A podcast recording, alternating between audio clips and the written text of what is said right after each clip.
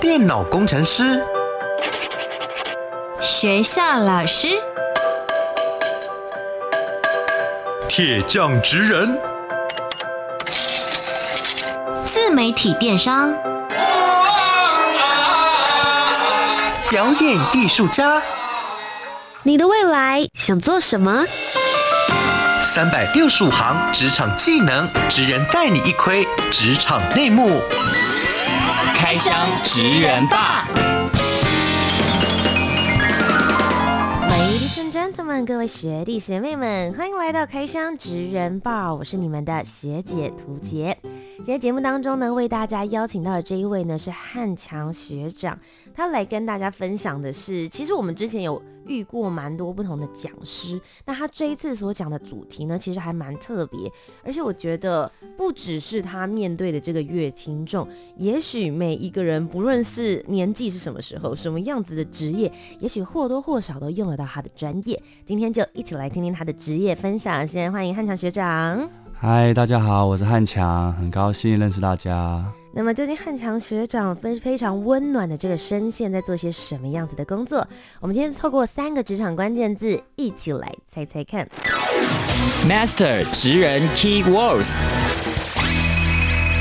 首先，第一个职场关键字是，好，第一个职场关键字是行为偏差。我所面对到的一些议题跟行为偏差是有关系的。嗯，对。所以这个是你的乐听众可能会有关联性，还是你的乐听众所服务的对象？呃，算是服务的对象。服务的对象，对。好，所以行为偏差是第一个职场关键字，而第二个呢？嗯，第二个是情绪议题，就是大部分都会有很多情绪感受，是我们需要去了解、去同理的。嗯，对。同理心的部分。嗯。最后一个职场关键字是什么呢？是老师的老师，老师的老师，所以这其实算蛮明显了。嗯、你的服务对象算是老师，哎、欸，没错。但是这一群老师是比较特殊、特别的老师吗？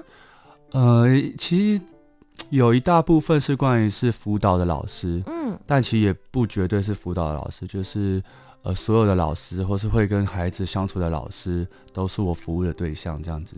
好的，究竟汉强学长在做些什么样子的工作？麻烦你帮我们揭晓。请问你做的职业是？OK，我的职业是我是心理治疗的讲师。心理咨商的讲师究竟在做哪些工作内容呢？就一起来听听。职人百科 menu。OK，我是心理治疗的讲师，所以我就是在呃台湾各个地方就是带演讲跟工作坊。那这些工作坊主要的内容呢是关于呃会去跟这些老师分享，就是。呃，如何透过一些对话啊，或是一些心理治疗的概念，帮助服务的孩子或者学生有好的情绪跟发展这样子。所以今天就透过我们的专访单元，大家一起来开箱这个职业喽。那我想要先问一下汉强学长，你当初一开始怎么会想要做这个职业，或是你是从哪里知道这个职业的呢？我根本不知道这个职业。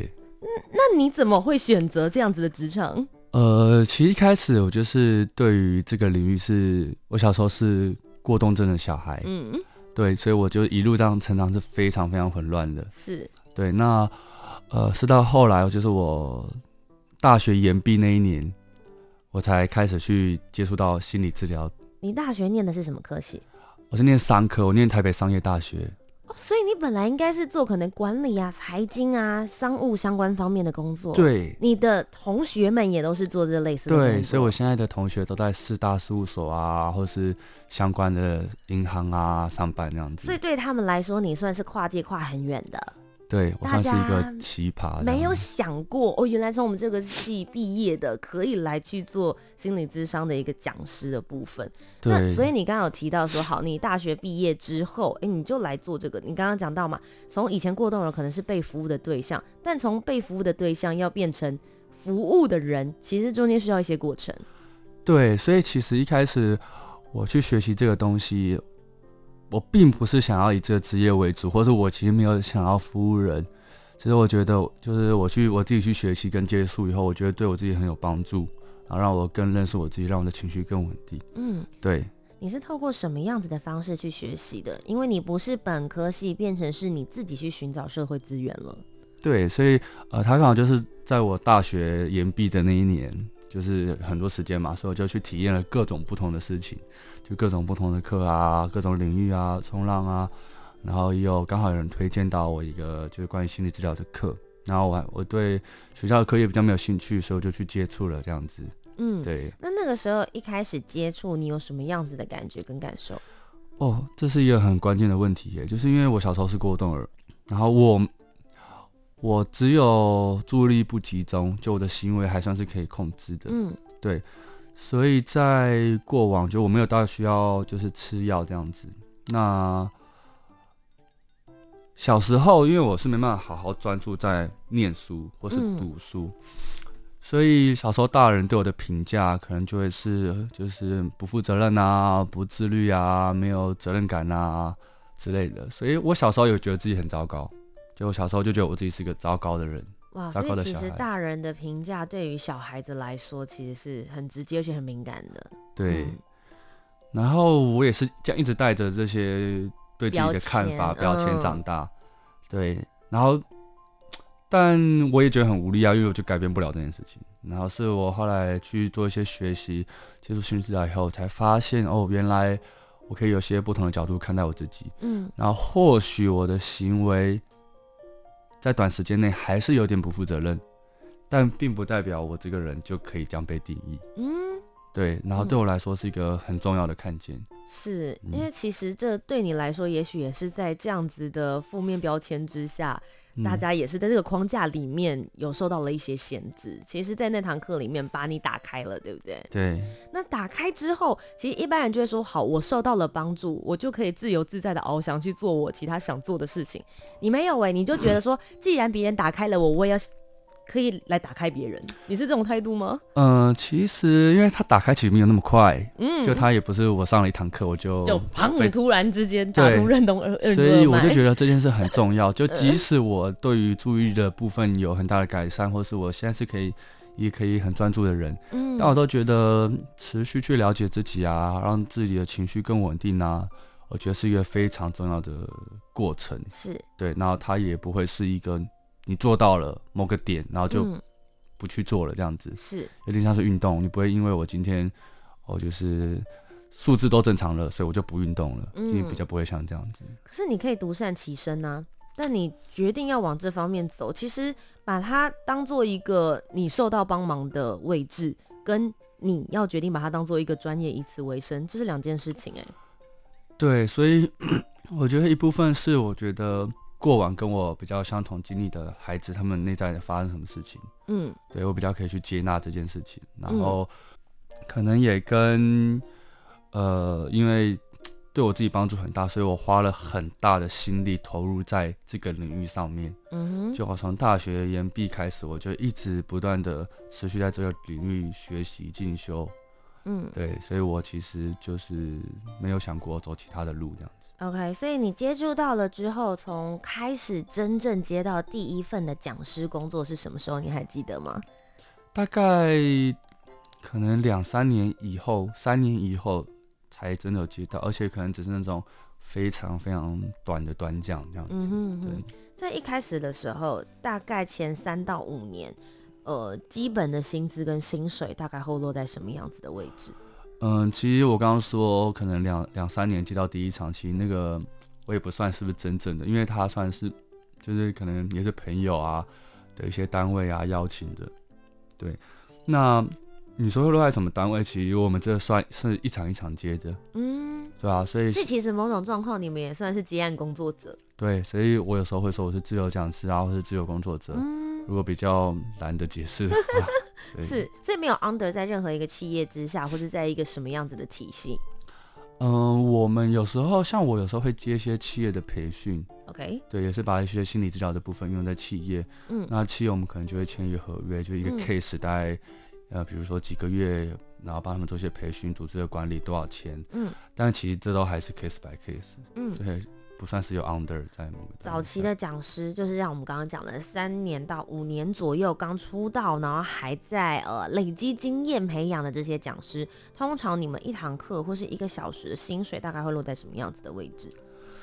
呃，其实依照台北市就是教育局啊，或是一些政府单位，他们对讲师的一个待遇差不多是一个小时两千左右.这是一个最高规格。OK，对，所以就是基础的状况，大家可以去思考说，诶、欸，每一个接案的话，大概会是一个小时这样子的一个费用。那当然，如果你到企业的话，会有一些不同的模式可以操作。对，企业的话就是你可以自己谈，但因为在政府单位啊，或是呃教育单位，就是大概两千就是最高的，就是。他们的规范内的最高这样子，嗯，对，所以就看你一次接了几个小时。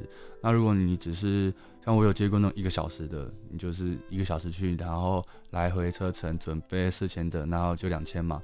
那有一个下午可能三个小时，然后有有一天的一整天可能六个小时八个小时，然后我也有接那种三到五天的，嗯，这都会有。嗯，那我们来问问一下这个汉强学长，你自己本身在做这个工作的时候，可不可以帮我们开箱一下这一个职业？也就是说，当你接到了一个呃，不论是呃哪一个学校或是哪一个企业的邀请，然后你知道了某一个题目之后，你开始进行准备，到上课一直到整个课程结束，你们可能会有一些学生回馈，大概你们的一整天的工作会是一个什么样子的情境呢？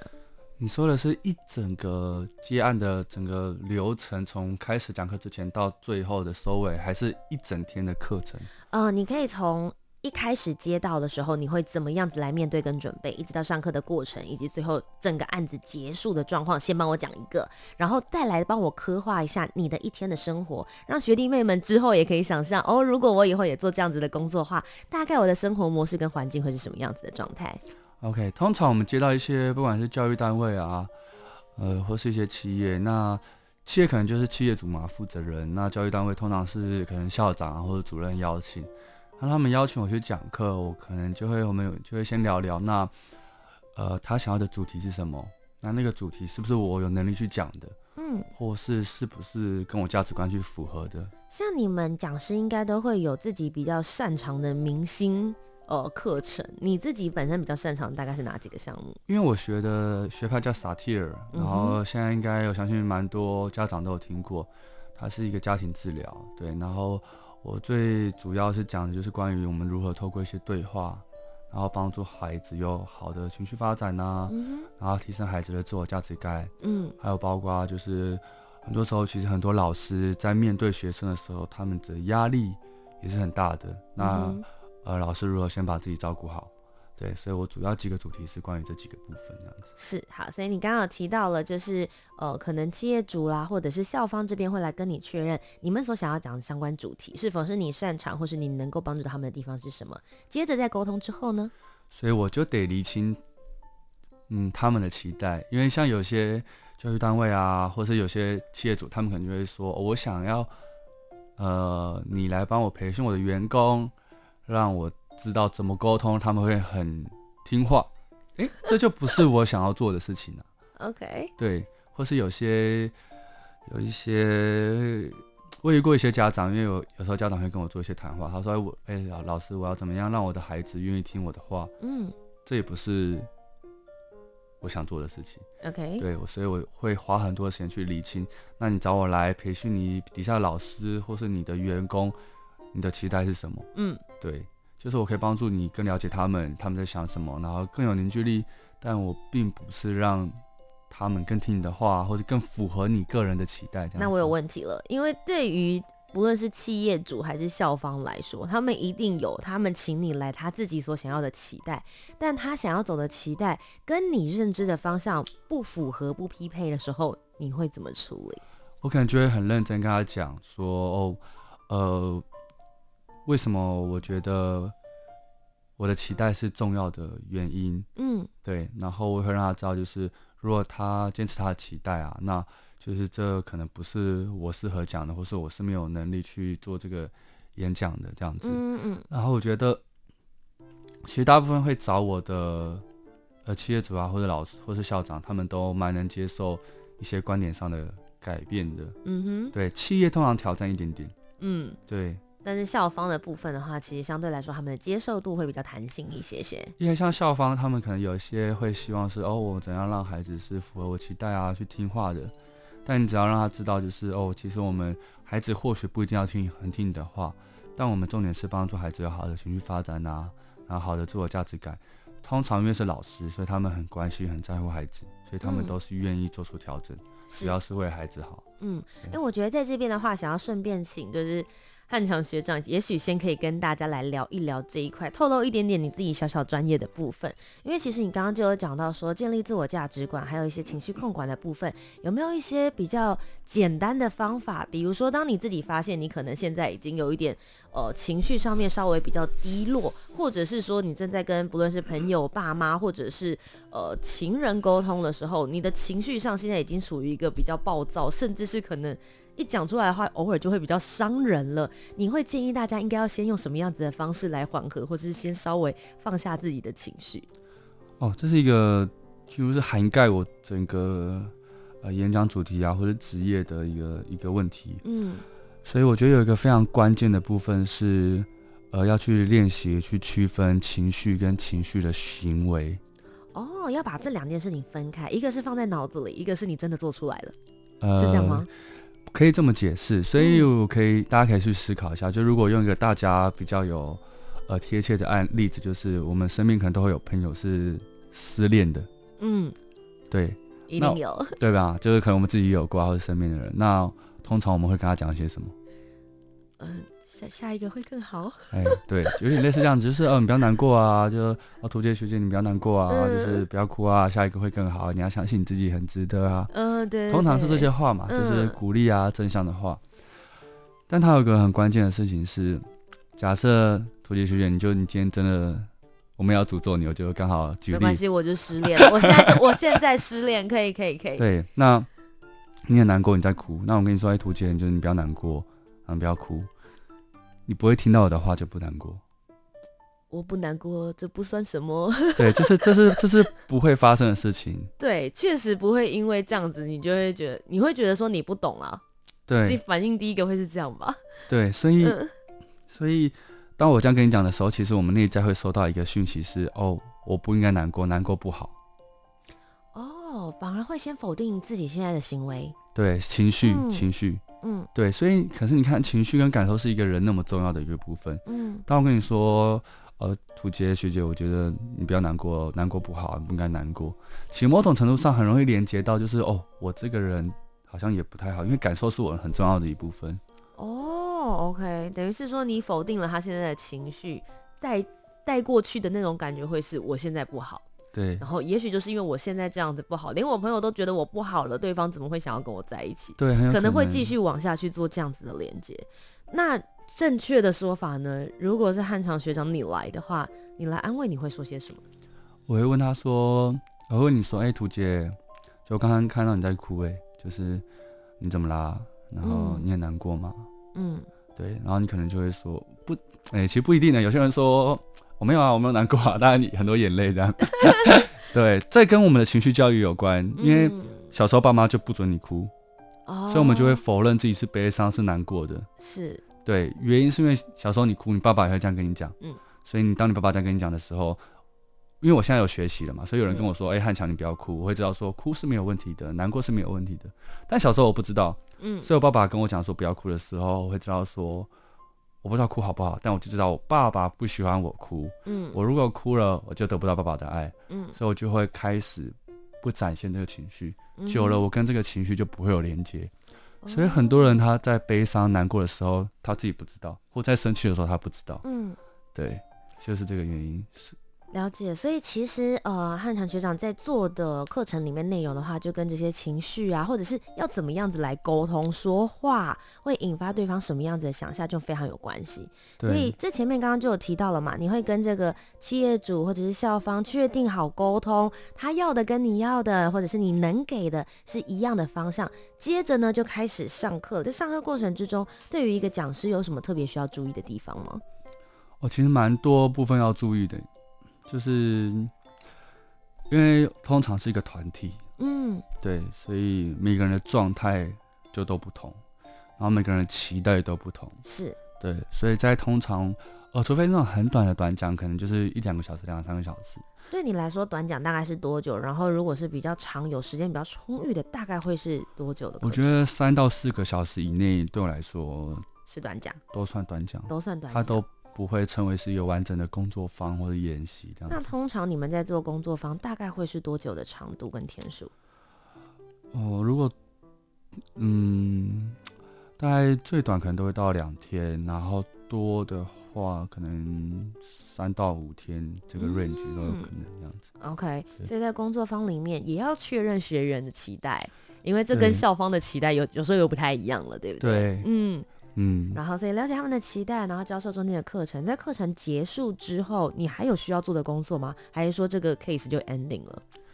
呃，通常会给他们一些回馈的表单。嗯、那那回馈表单的目的比较不是要给我看的，嗯，对，不是要他们说哦，就是我觉得今天上了汉强老师的课啊，我觉得很棒的时候，我觉得他其实并不是我想要的。我其实只是想让他们就是再多做一些整理，是对，然后可能在整理的当下，对印象有一些加深这样子。嗯，那我很好奇，你自己现在做这个职业大概多久的时间了？你从开始学习到现在，还是我、嗯、可能有八年了吧？八年左右的时间，八年其实不算短呢。你在这个工作里面，嗯、你会有特别喜欢或者是很有成就感的，会是什么样子的时刻？嗯，说真的，就是我觉得关于很多我去一些偏乡啊地方去讲课，然后都是我梦想的时刻，嗯，对吧？像我今年我就去了一个花莲的玉里，嗯，去讲课，然后它其实算是一个 蛮偏乡的一个学校这样子，但我就我觉得就去虽然很远，然后让我就去了，我觉得很开心，因为。嗯，他是我真的去做这个职业真正的原因，是对。那当然，因为我的生活嘛，在台北需要很多开销啊，或是收入来源，所以我我不可能全部都去做很多公益的演讲之类的，所以我必须拿捏他的一些比例。所以当我真的去到那个地方，然后可能我那天是讲三天的工作坊，然后那是我。就我到现在讲起来，都觉得是个我可以记得那时候的教室啊、阳光啊、老师的脸啊，然后或是学生在窗户外面偷看老师到底在干嘛的样子。里面有没有让你最印象深刻的人事物在那一场服务里面？哦，有哎，就是嗯，有一个学校的主任，然后我中午休息的时候，我都会就是他是木头地板嘛，然后我都会吃完饭然后睡个觉。午休，然后有一个老师主任，男生，他就也在那边，然后我们就做了一些聊天。然后他的年纪比我大一点，大概三十五岁。然后就问他说：“哎，呃，你是花莲人吗？”他就说：“不是。”然后应该是他先问我说：“我是台北人吗？”我就是：“对。”我说：“那你嘞？”他说：“他也是台北人。”我说：“那你怎么会想来花莲教书？”嗯、对。他说他很喜欢这个地方，很喜欢这边的人啊、孩子啊、生活。我就说，那来这个地方啊，后来后来他说是你一个短期的规划，比如说我来服务三啊、三年啊、五年啊，就是完成一个自己的服务的愿景，然后就回台北，还是你会长期待在这边？他说我会在这个地方结婚生小孩，然后继续在这里投入教育。然后我就很震惊，然后我就说你来这边多久？他说来了十年。你可以想象一件事，就是。二十五岁到三十五岁是一个人可以说是青春最精华的时候，嗯，然后他愿意投入在那里，然后我就觉得真的太惊讶了，所以我就说到底什么原因让你愿意做这样的投入？是，他就说他当年就是嗯替代役的时候，然后就选了就是老师，然后就想说反正都要花一年的时间嘛，那去哪里拿差？他就想说去花莲，是，然后就就去花莲。然后他就说，有一年他那年小学毕业典礼的时候，就小六毕业嘛，然后一个小五的学生就问他说：“老师，就是你明年还会教我们吗？”然后就是这句话，我一开始没有听到很震撼的，我不知道震撼的点是什么。然后他说对他来说很震撼，是因为，呃，徒弟学姐，我不知道你是不是台北长大的小孩。我是我虽然是台北长大的，但我在我其实是高雄人，这样子。对，也是都市长大嘛。嗯、那我也是土生土长台北人。就我相信，我们从小到大，呃，不管是寒假暑假，我们几乎不用去思考明年开学或是下个学期开学时的时候，还能不能看到这位老师。我们从我我至少我从来没有想过这件事情。对，因为其实都市的师资算是蛮稳定的。您我的老师可能已经在同一个学校教书教了二十年。对。所以代表，就是在那间学校的小孩，或是在那个偏乡的师资是非常非常不足够的，是留不住老师的。嗯、是，可能就是呃，服务个六个月、一年、三年，可能他们就会离开。所以大家小孩子可能也一直在面临老师一直更换的状态。对啊，你可以想象，就是老师某种程度上是小孩一个很稳定的支持。是。那如果一直去嗯太换，当然每个老师都有不同的资源或者代课的方式，但是不是稳定的，我觉得对小孩的影响也会蛮大的。嗯，所以。当他那样子讲，我其实就是很感动。就他因为这句话，然后就选择回再回到花莲，嗯，然后继续教书。其实对他来说，也许这样子的服服务，某种程度是他的梦想跟现实两个一起结合之后，他自己得到的一个答案。我觉得其实就像汉强学长，你现在在做这个职业的时候，也是从小的时候，也许你或多或少有接触到这个职业的人，但后来你现在成为了服务他们的这些人。那我自己其实会很好奇，一个工作里面有梦幻的地方，也一定会有很疲累的地方。有没有让你觉得这个职业偶尔还是让你觉得说啊？他就像一般的职业，还是很累的啊，有这种时候吗？嗯，其实还是会有诶、对吧？就是我觉得很挑战的地方，是因为我们这个职业啊，就是你得去对自己很很诚实、很真实，所以，嗯，有时候我们在工作方的时候啊，就有些有些学员的行为啊，也会对我有一些。情绪上的触动，这样子，嗯嗯嗯，对，然后我可能也会感到一些不愉快啊，什么之类的。但你就要去调试，我就要去调试，或是我就得承认说，哎、欸，屠洁学姐刚刚的行为对我来说，我是一个是让我难过的，哦、就我得要很真实的去面对他们，嗯、因为毕竟我是教人们如何去真实的面对啊，表达、啊，照顾自己的情绪。嗯，但如果我自己其实很难过、很生气，我就说没有啊，来我们上课，就是我今天心情很好。就是那是一个很吊诡的反差，是，所以我很矛盾。对，就是我我并不是教他们怎么样去隐藏、隐藏或者照顾好，嗯、就我是示范，就是我是一个示范的人，嗯，就我示范情绪是可以如何好好的被表达，是。而不是一定有冲突的，嗯，但有时候也蛮挑战的。如果今天有学弟妹们听了节目之后，觉得哎，我以后也想要跟汉强学长做一样的工作，你会建议他们可以念一些什么样子的科系，或是像你一样，我即使不是本科系的，我可以透过哪一些的课程或是证照，也可以往这条路走？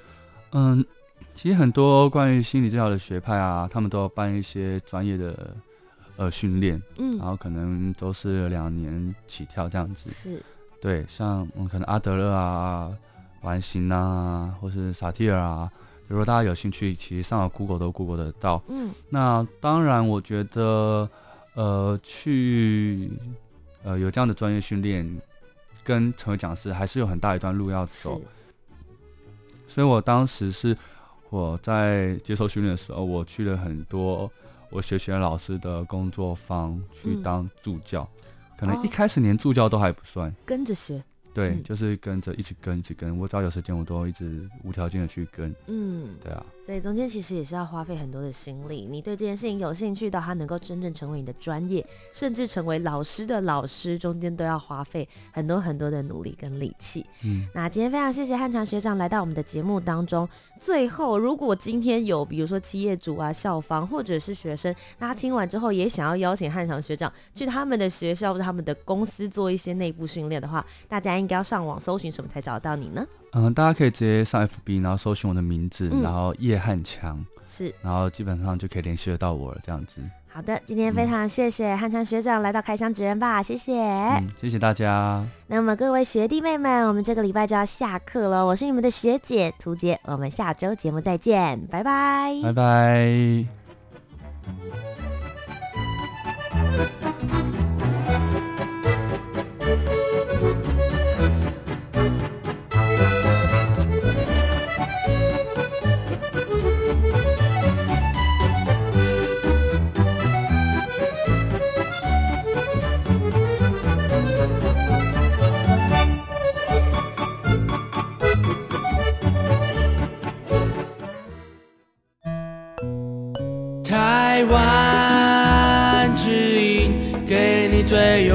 的声音，中央广播电台。